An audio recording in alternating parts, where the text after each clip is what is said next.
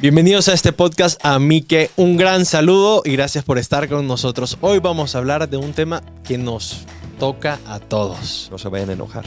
Exacto. El enojo. ¿Cuántas veces te enojas a la hora o en el día? Ahorita vemos por qué nace, qué hacer con nuestro enojo y si puede haber un enojo que nos haga bien. ¿A mí qué? Un episodio abierto para afrontar las dudas más importantes de la vida. ¡Comenzamos! Bueno, le voy a hacer una pregunta un poco mocha quizás, pero, pero válida. Eh, de los cuatro evangelios, ¿cuál es el que más le gusta? ¿Y por qué? A mí Lucas, no sé, se me hace un evangelio que describe mucho como al ser humano Jesús, ¿no? No sé, me da esa impresión. Y todo el mundo dice en los estudiosos que es a través de los ojos de la Virgen, entonces como que me da esa, esa impresión, muy bonita. Y tiene Lucas 15, las parábolas de la misericordia, ¿no? buenísimo. También es muy bonito. Ujú. La verdad me gustan todos, eh, me gusta estudiarlos bastante, pero yo creo que me quedo con San Juan, porque tiene una simbología muy rica, ¿no? En cuanto a números y todo esto, y la frase de Jesús de yo soy. eh, pues, y cuando Sí. Jesús dice yo soy, está diciendo su mismo nombre que es Dios, ¿no? Pero yo soy el pan de vida, yo soy el buen pastor. Es un evangelio muy rico, muy profundo. ¿A usted cuál le gusta? Ah, qué buena pregunta. Ah, no se vale repetir. o sea, repetir. A no los he leído, pero no me cuenten el final. A mí sí, me- bueno, pues si no sabe repetir, pues elegiría a Mateo.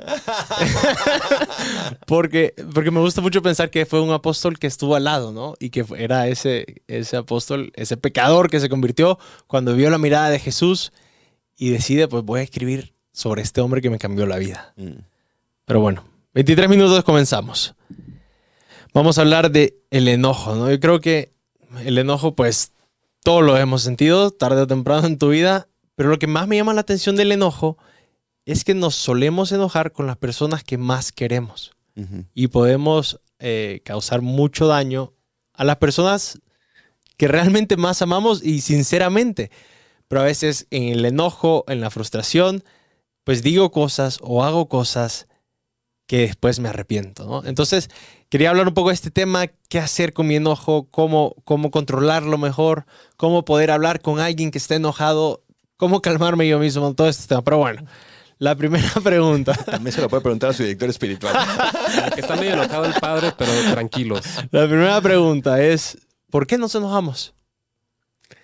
Pues por nuestra soberbia, yo creo también, ¿no? Porque las cosas no salen como a mí me gustan, cuando yo quería, en la manera en que yo quería, porque los demás no me hacen caso, porque etcétera, etcétera, etcétera, ¿no? Pero a fin de cuentas, pues es ponerme yo al centro y pensar que todo el mundo tiene que girar a mi alrededor, ¿no? Eso, esos enojos descontrolados, por supuesto. No estamos hablando del enojo no virtuoso, por ejemplo, como el de Jesús en el templo. Hay enojos virtuosos que necesita existir, ¿no? Pero esos enojos que me sacan de mí, o sea, esos enojos que se salen de control, pues a fin de cuentas es por pura soberbia decir yo, yo, yo, yo, yo. Nos enojamos cuando consideramos que se nos ha hecho una injusticia. ¿no? Y eso, de hecho, lo que decimos no es justo. Ujú. Entonces, eso. Pero, pues a veces, si nuestra visión de la justicia, de lo que se me debe dar, si no es la visión correcta, pues me estoy enojando por cosas incorrectas. Sí. Pues sí, muchas veces decimos, no es, no es justo ¿no? que me regañen. Por ejemplo, los, los jóvenes, ¿no? No es justo. Ujú. Este regaño creo que es desproporcionado. Pero, pero un poco una, una definición sobre el enojo, como, ¿qué es el enojo? Es una emoción, es, Es una pasión. es una pasión. Es decir, yo no elijo enojarme. Cuando me hacen una injusticia o cuando no me ponen atención, entonces reacciono, pero yo no digo, "Ah, ahorita me voy a enojar, ¿no? Es como Hulk, ¿no? O sea, no, no lo decides cuando te surge. Entonces, cuando se me hace una injusticia, mi cuerpo, mi ser reacciona. Incluso el cuerpo, digo el cuerpo porque lo sentimos en las Sí. entrañas, ¿no? Se siente en una parte del cuerpo. De mí depende cómo obro con esa o qué hago con esa ira. Porque le digo yo siempre a los muchachos, en un partido de fútbol, cuando te patean, tú decides si pateas de vuelta, pateas más fuerte, o si corres más detrás del balón para luego meter un gol. Tú decides qué haces con la ira. Sí, es una reacción de mi parte irascible, precisamente, o sea, de, de una reacción iracunda, frente a un bien que me quitan o que no me dan. Entonces yo reacciono, como dice el padre, por- ante una injusticia. Yo creo justo que ese bien sea mío y no me lo estás dando, yo reacciono con enojo. O yo tenía algo, me lo quitaste, yo, yo reacciono con enojo. ¿no? Y, el, y el enojo, la característica es que me prepara para la acción. O sea, si no por eso después vienen también cuando nos enojamos desmedidamente y, y no hacemos nada, también nos vienen esos, esos como piedras que nos salen aquí, aquí abajo, ¿verdad? Pero sí, nos prepara para la acción. O sea, el enojo te dice tienes que hacer algo para recuperar ese bien o incluso para defender este bien que te están intentando quitar, ¿no? A mí me ayudó mucho esta película de caricaturas. Soy muy mala para los nombres. Que, Intensamente. intensamente, ¿no? Que, que representa las emociones. Sí. Y dice, "La- ninguna de las emociones es ni buena ni mala, ¿no? Todos dan algo que puede ser, de hecho, muy bueno para tu vida, ¿no? Y lo representa con este, con este monito rojo, ¿no? Que, que cuando se enoja le sale fuego por la cabeza y todo. Es muy buena película Verga, también. Buenísima. Pero bueno, el enojo entonces también me puede hacer bien. Y si sí, ¿cómo? ¿No? ¿Cómo aprovechar ese enojo? encauzándolo. Es la imagen de, de una presa, ¿no? Tienes un, río, tienes un lago, algo, y tú lo llevas hacia donde quieres que, que fertilice un valle o, lo que has sembrado, ¿no? Como pues poco a poco practicando. eh, hay que hacerse propósitos, yo creo. Por ejemplo, yo le digo a los muchachos, ¿no? Cuando te enojas, por ejemplo, hazte el propósito esta semana de qué palabras no vas a decir. Porque se nos suelen salir ahí muchas palabras Ujú, feas, ¿no? ujú. Entonces, un buen propósito es qué palabras no vas a decir y luego vea creando como frases eh, que vas a decir, no de que "Ah, vamos a platicarlo o disculpe, no me parece justo por esto. O sea, son frases que vas haciendo y te van ayudando a controlar esa ira, ¿no? Lo sigues sintiendo, pero te expresas eh, moderadamente, ¿no? Esas son algunas cosas. Sí, el enojo como pasión, lo que usted bien decía, pues no, no hay ninguna mala en cuanto tal. El problema es qué hacemos con ellas. Yo tengo un cuchillo, un cuchillo me puede servir como una herramienta para comer, por ejemplo, o me puede servir para clavárselo en la pierna. ¿no? ¿Cómo lo uso? Esa es la pregunta. Entonces el enojo en sí mismo no es malo, lo que es malo es qué hago con él. Como decía, el enojo me prepara para la acción. Si no hubiera enojo, pues a lo mejor muchas injusticias se hubieran perpetuado mucho más de lo que se, ya de por sí se perpetúan, ¿no? Si no hubiera enojo, pues a lo mejor muchas cosas que, que yo no estoy de acuerdo conmigo mismo, con mi persona y que también me frustra y me enoja, pues a lo mejor no las cambiaría. Pero también el enojo puede ser esa presa desbordada que viene y que junto con mi afán de conseguir un bien, pues se lleva y arrastra a todo mundo, ¿no? La Biblia habla incluso de, ese, de la ira de Dios, ¿no? El enojo de Dios. ¿Qué quiere decir esto? Pues precisamente yo creo que esa, obviamente la Biblia nos habla con términos humanos, Sí. ¿no? Entonces tenemos que entender eso. ¿no? Cuando hablamos de Dios con términos humanos, nos muestran una parte, pero no todo. ¿no? La ira de Dios para mí es semejante a esa indignación que yo siento frente a algo que no debe de ser. ¿no? Mm. Entonces, claro, un papá se enoja cuando su hijo no estudia y debe de estudiar, ¿no? Y cuando llega con las calificaciones y, y pues reprobó. Y está bien que se enoje, porque si no el niño a lo mejor seguirá sin estudiar. Lo que está mal es que sea desproporcionado en esa reacción. O sea, eh, no sé, este, reprobaste, te voy a sacar del colegio. No, pues no, o sea, ponle más bien. El niño festeja. Sí, claro, o sea, al contrario, no bien, no. No, pues reprobaste, oye, pues no vas a ver la televisión hasta que, hasta que no traigas unas buenas calificaciones, por decir, o hasta que no termines tu tarea diaria. Dios nunca es desproporcionado en sus reacciones y ahí está la diferencia. Entonces, muchas veces cuando escuchamos ira de Dios, lo asemejamos a descontrol de Dios. Y no. Dios no se descontrola, es imposible que Dios se descontrole. Dios no es desproporcionado, es imposible que sea desproporcionado. Si en alguna ocasión Dios, como dice la Biblia, ha tenido que actuar para corregirnos, dice que con ira, porque es la manera en que los hombres Sí. pensamos y actuamos, pero es proporcional, no lo merecemos, y pero también más que no lo merecemos, lo necesitamos Mm. para poder enmendarnos. que es parte de la justicia, hace cosas que son necesarias, aunque son dolorosas a veces, ¿no? O un papá que tiene que corregir al niño es doloroso, pero es justo y necesario para el niño corregirlo. Sí, claro. Usted comentó de que Jesús también se enojó. ¿Podría recortar el, el pasaje y un poco explicarlo? Bueno, uno siempre habla del pasaje del templo, ¿no? Donde Jesús se enoja, pero eso lo voy a dejar al Padre Israel para que lo explique. Pero, por ejemplo, Jesús se enoja con Pedro muchas veces, Sí. cuando viene y le dice que Jesús está hablando de su pasión, que va, a ir, que va a ir a Jerusalén y lo van a crucificar, y viene y dice, ¿esto no te puede pasar a ti? ¿Y qué le dice Jesús? Le dice, aléjate de mí, Satanás. O sea, porque no piensas como Dios, sino como los hombres. O sea, está enojado Jesús y Pedro necesitaba ese enojo para decir, órale, o sea, este, en serio. Ujú. Esto va en serio. Y si quiero seguir con Jesús, pues tengo que aceptar esta parte de Jesús, ¿no? El pasaje de Jesús enojándose en el templo, digo, si hay que, hay que analizarlo bien, porque si no vamos a decir, ah, Jesús se enojó, por lo tanto yo me puedo enojar y, y agarrar a latigazos a todos, ¿no? Yo creo que hay que analizarlo bien porque Jesús efectivamente hablamos de que nos enojamos cuando hay una injusticia. Jesús entra al templo y ve una injusticia contra Dios que están, eh, que ya convirtieron este templo en, en un mercado.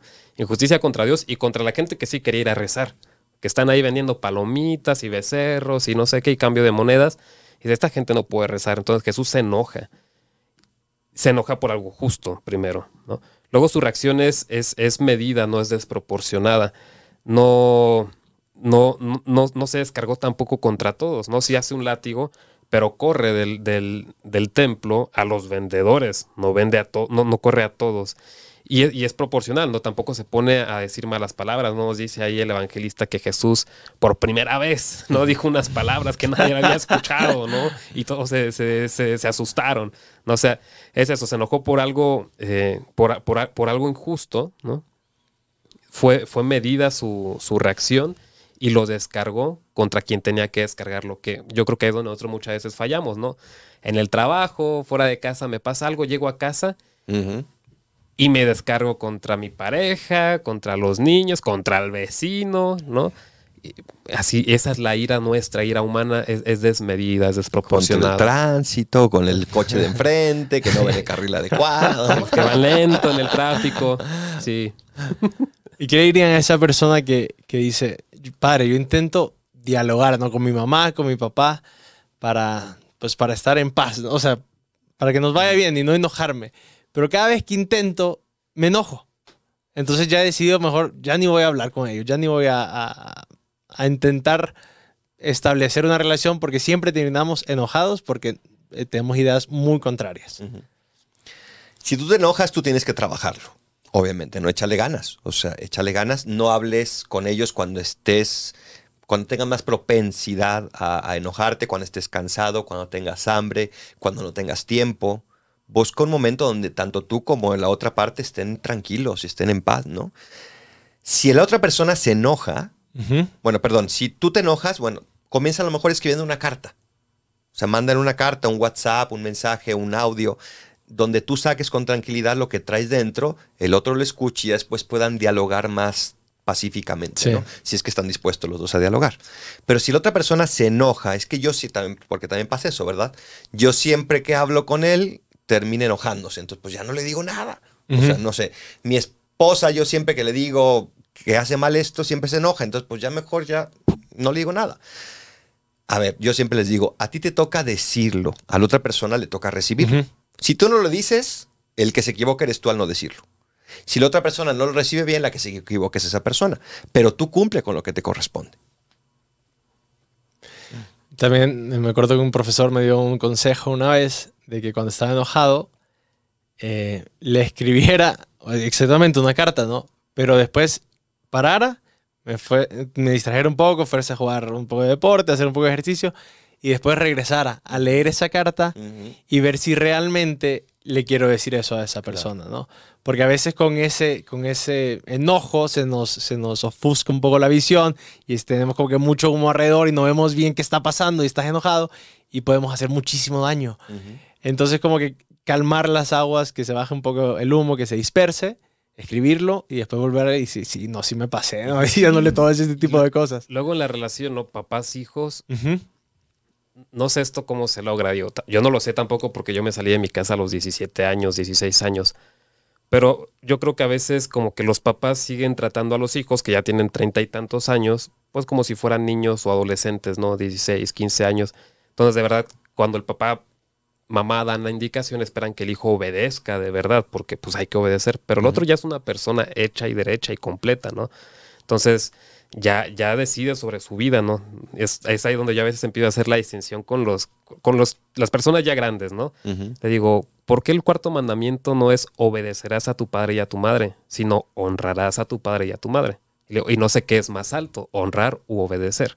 O más bien a esa edad que tú ya decides sobre tu vida, incluso tú ya tienes familia, pues te toca más bien ver todo lo que tus papás te han dado, ¿no? Y aunque a veces no los vas a obedecer porque tú ya decides sobre tu vida, pero de todas formas tienes que honrarlos, ¿no? Y responderles con, con reverencia, ¿verdad? Con respeto. Es-. Eso es honrar y yo siento que es más que obedecer, ¿no? Pero la- la- las- las- el, el trato entre padres e hijos tiene que ir cambiando conforme los años, ¿no? Que el papá no trate a los hijos como si todavía tuvieran 15, 16 años. Y también eso de consejo es muy bueno, es el de escribir una carta y alejarte, pero también si te ayuda, tienes un director espiritual o un amigo de mucha confianza y no estás revelando ningún secreto de otra persona, pues ayúdale, a que- a- eh, pídele que la lea y que te diga, oye, esto como que no sabe entender, esto como que está muy fuerte, ¿no? Sí. Y muchas veces pues hablamos de la diferencia entre un enojo bueno y un enojo malo, es la justicia, ¿no? O sea, si, me están haciendo una injusticia, pues ahí es como bueno, ¿no? Y si, me- si, si al contrario no, y simplemente me enojo porque me enojo, eh, es uno malo. Pero ¿cómo, cómo afinar mi conciencia para ver cuándo realmente se me está haciendo una injusticia? Porque el enojado siempre cree que se le está haciendo una injusticia. Entonces, ¿cómo afinar esa conciencia para decir, Sí, o sea, sí, no, me pasé, no era nada injusticia, simplemente estaba de mal humor. O al contrario, sí me están haciendo una injusticia y sí tengo que luchar, ¿no? Contra esto. Pues algo sencillo es pensar que no me está pasando a mí, eh, sino que alguien más me está viniendo a contar la situación y yo qué diría, ¿no? ¿Quién tiene la razón? Y dice, ah, pues yo no era el que tenía la razón, ¿no? Es, es un ejercicio difícil porque en el momento en el que te enojas, pues es- te, te- te posee realmente la pasión de la ira. Entonces, es un ejercicio que poco a poco hay que ir haciendo y, y- y alcanzar mayor objetividad. De eso se trata. También, a ver, sea, no es nada más frente a una injusticia, sino que mi reacción sea proporcional a la injusticia. Ok. O sea, yo estoy comiendo mi desayuno, llega mi hermano y no sé, me quita un pedazo de pan. Es una injusticia porque es, ese pan me corresponde a mí. Pero no le voy a decir, es que eres un desgraciado, te vas a ir al infierno, etc. O sea, pues no, no, no. O sea, la, no, la ira, justamente es el problema de la ira, que muy fácilmente puede cruzar el límite de lo correcto, ¿no? Siempre se habla en filosofía de la recta razón o la, también incluso la, la razón práctica, o sea, esa, esa razón que decide correctamente y equilibradamente. Nosotros como cristianos además tenemos la fe. Entonces, esta recta razón, esta razón práctica que decide también, iluminada por la fe, que tiene que decidir también en base a eso, en base a la misericordia, al perdón, en base a la comprensión y compasión hacia el otro, ¿no? Entonces entran muchísimas, muchísimas cosas, pero creo que lo que nunca, nunca, nunca podemos dejar pasar es una injusticia que se hace contra mi dignidad y contra mis verdaderos derechos inalineables. No lo que dicen que son mis derechos, sino mis verdaderos derechos. Pues no los puedo dejar pasar porque eso soy yo. Mi dignidad no es una cualidad mía, sino que soy yo una persona digna. Entonces, frente a eso tenemos siempre que reaccionar. Sí, Por eso decimos ¿no? que, que el cristiano es manso, no menso. O sea, sí tenemos que defendernos. Claro. Y, y para algunas personas es difícil porque, pues no sé, su temperamento es más tranquilo, pero no, tienes, tienes que proteger tu dignidad. Ujú. Sí, justo iba a hacer eh, una pregunta sobre eso, ¿no? Porque creo que hay dos tipos de personas. Está el mecha corta, que pasa algo y explota el momento, ¿no?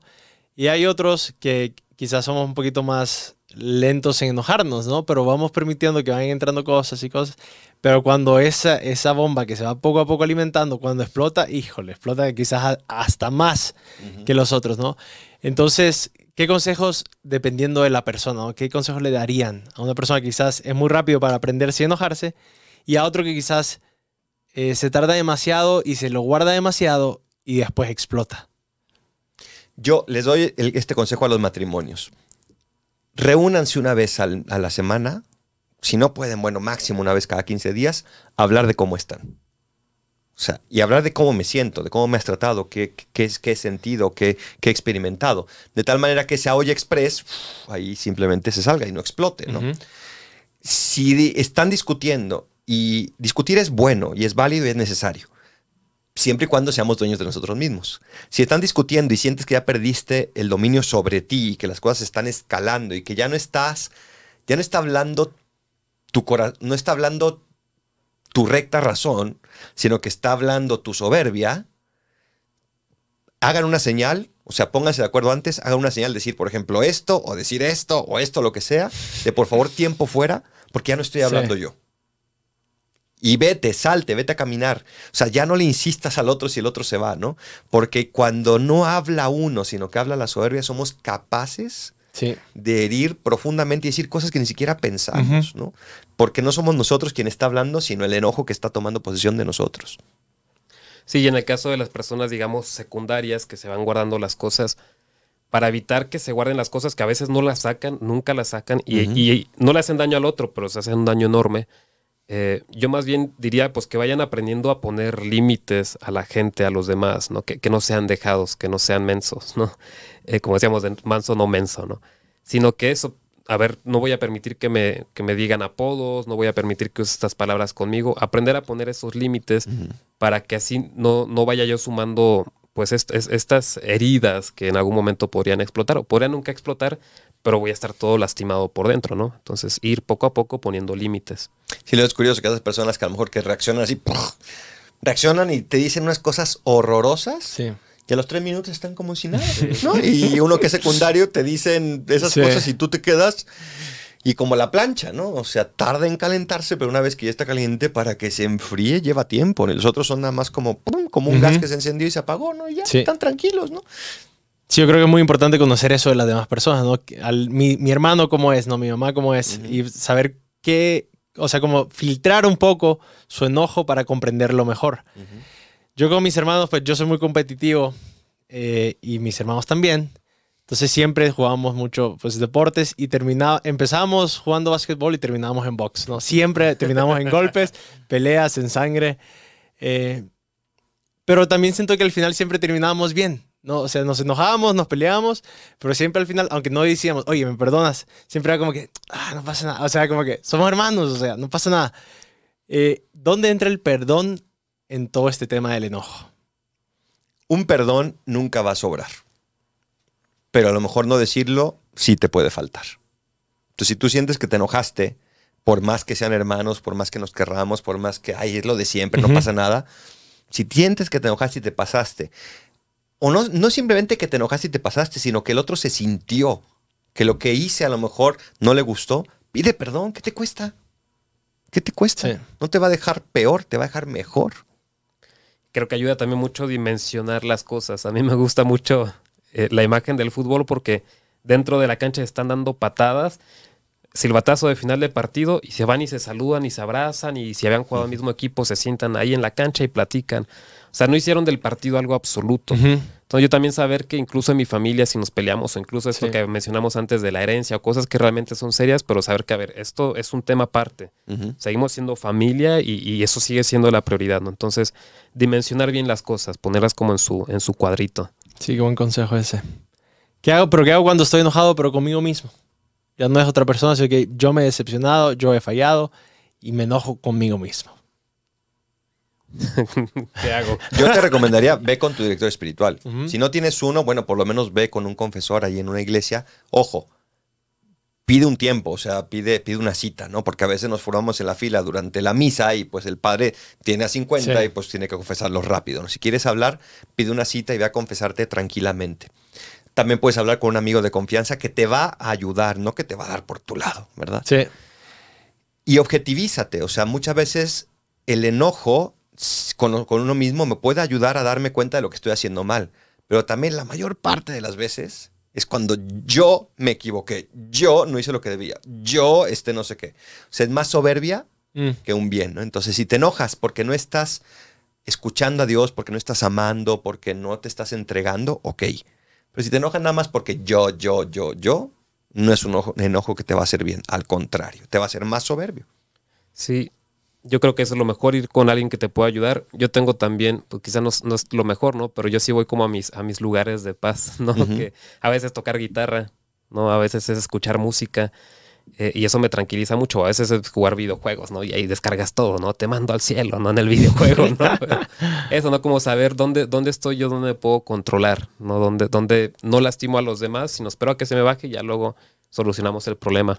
Pues bueno, ya superé el enojo conmigo mismo, pero ahora estoy enojado con Dios. ¿Qué hago ahí? Yo diría lo mismo, un director espiritual. Pero por otro lado, sácalo con Dios. Siempre y cuando no ocupes un lugar que no te corresponde. O sea, yo puedo enojarme con Dios, yo puedo sacar mis frustraciones con Dios, pero como hijo, no pretendiendo que Mm. yo soy el Dios de Dios. ¿no? Como hijo yo le puedo decir. ¿no? Y terminar con esa oración de Getsemaní. Pues sí. Y aquí terminamos. Pero bueno, espero que les haya gustado mucho este episodio. Creo que es muy útil. Hubieron consejos muy buenos que yo mismo voy a poner en práctica. Y pues nada, algún tweet para terminar, un consejo. Encausa tu ira. Aprovecha tus pasiones para el bien. Con Cristo siempre adelante. Ay, qué original. Cristo Rey nuestro. Venga tu Venga tu reino. reino. Si te ha gustado este podcast, síguenos en amique.podcast y nos vemos en el próximo episodio.